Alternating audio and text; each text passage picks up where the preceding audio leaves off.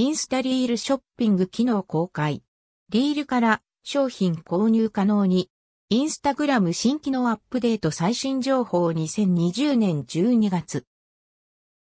2020年10月にテスト開始と話の上がったインスタグラムリールのショッピング機能が公開。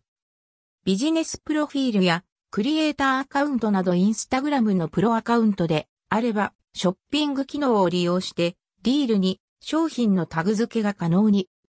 タグ付け方法は通常投稿やイグトブと変わらないので、悩むことはないかと。リールの編集画面に移動すると、商品のタグ付けができます。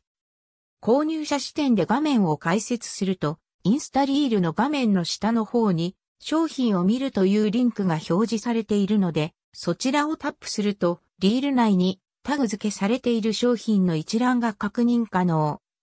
その後は通常投稿やストーリーズから見るのと同じように商品ページ画面が遷移。購入はウェブサイトに移動して行う感じ。